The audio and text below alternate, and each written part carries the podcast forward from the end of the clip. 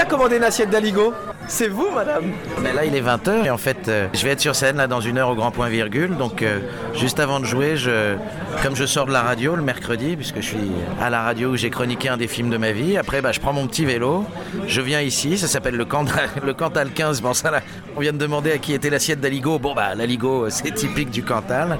Et euh, là, je prends en général une petite bière, je grignote un bout, un peu une petite terrine de temps en temps. Et après, je vais me préparer à jouer euh, à 9h. Voilà, 9h15 pour être exact. On vous retrouve euh, du coup après, juste avant d'entrer euh, d'entrer sur scène. Vous allez m'accompagner dans ma loge, euh, surtout, non? On va, on va être un peu en immersion avec Thomas Croisière, j'ai envie de dire, c'est c'est du journalisme total. C'est du- c'est dingue. Comme le dit Thomas Croisière, c'est bien dans sa loge que l'on se retrouve quelques minutes avant son entrée sur scène au grand euh, point virgule, occasion pour lui de nous en dire un petit peu plus sur son spectacle. C'est une déclaration d'amour au cinéma, au cinéma populaire, aux comédies populaires, au cinéma qui a forgé un peu ma cinéphilie populaire et ordinaire. C'est les films du dimanche soir sur TF1. C'est des vrais rendez-vous familiaux qu'on avait. C'est là que j'ai découvert Louis de Funès, Jean-Paul Belmondo, Le Splendide et même Aldo Machione. Tous- tous ces films, toutes ces comédies qui m'ont fait rire comme Les Soudoués, L'inspecteur La Bavure, enfin ce genre de choses et que j'ai envie de célébrer. Et en fait, l'idée est venue parce que bah, depuis moi je suis devenu un papa tant que papa bah, j'ai pris l'habitude de montrer un film tous les dimanches soirs à mes enfants. Et j'ai partagé avec eux plein de films et en particulier ces comédies populaires qui eux aussi les ont fait marrer. Et donc je me suis dit bah, si ça me fait marrer encore si ça les fait marrer eux ça peut faire marrer beaucoup de monde. Et donc je vais en parler sur scène.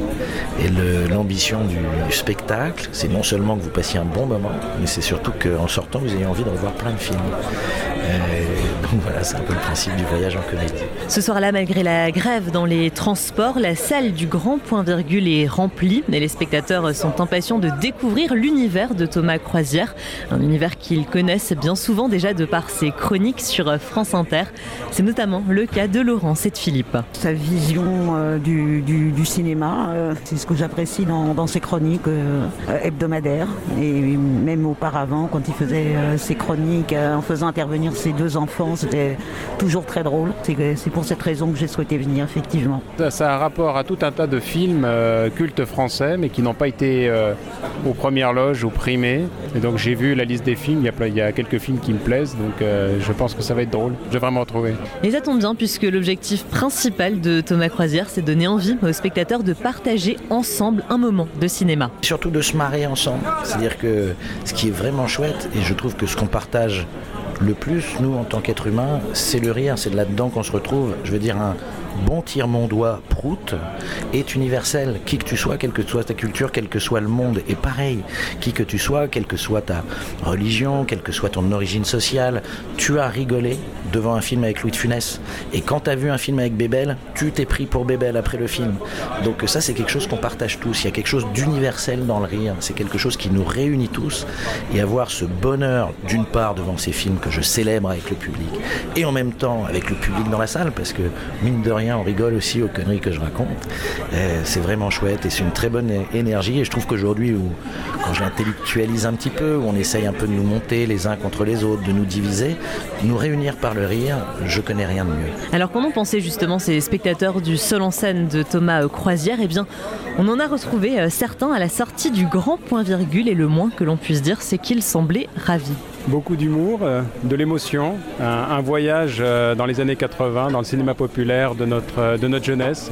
Moi j'ai beaucoup aimé aussi, une belle, une belle découverte. Et les années 80. Qu'est-ce qu'il y a de mieux que les années 80 Donc voilà, ravi de, ravi de, ce, petit, de ce petit flashback. hein. Ce qu'il fait sur scène, il faut vraiment venir le voir. C'est un amoureux, un amoureux de cinéma absolu. C'est à la fois drôle et nostalgique et sans regret. C'est tendre, c'est respectueux, c'est amoureux. Il arrive au moment où je disais plein de bien que lui, donc je, vais, je vais dire du mal maintenant. Non, je, je suis incapable de dire du mal. Il a du talent, beaucoup de talent. Et justement, puisque Thomas Croisière est dans les parages, eh bien, on va lui demander, lui, ce qu'il en a pensé de cette représentation. Ce que j'aime bien, c'est que dans la salle, c'est qu'il y a des gens euh, plus ou moins jeunes, plus ou moins âgés, et que chacun a ses clés d'entrée. Tu vois, toi qui as une génération de différence avec moi, tu, euh, tu peux rentrer par certaines clés, et puis bah, avoir envie de découvrir le cinéma des darons.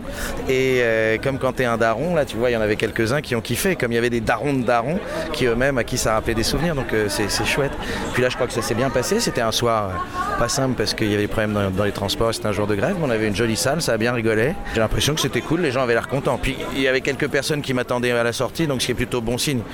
En général, quand on attend euh, à la sortie, c'est qu'on a plutôt apprécié, sinon on s'en va très vite.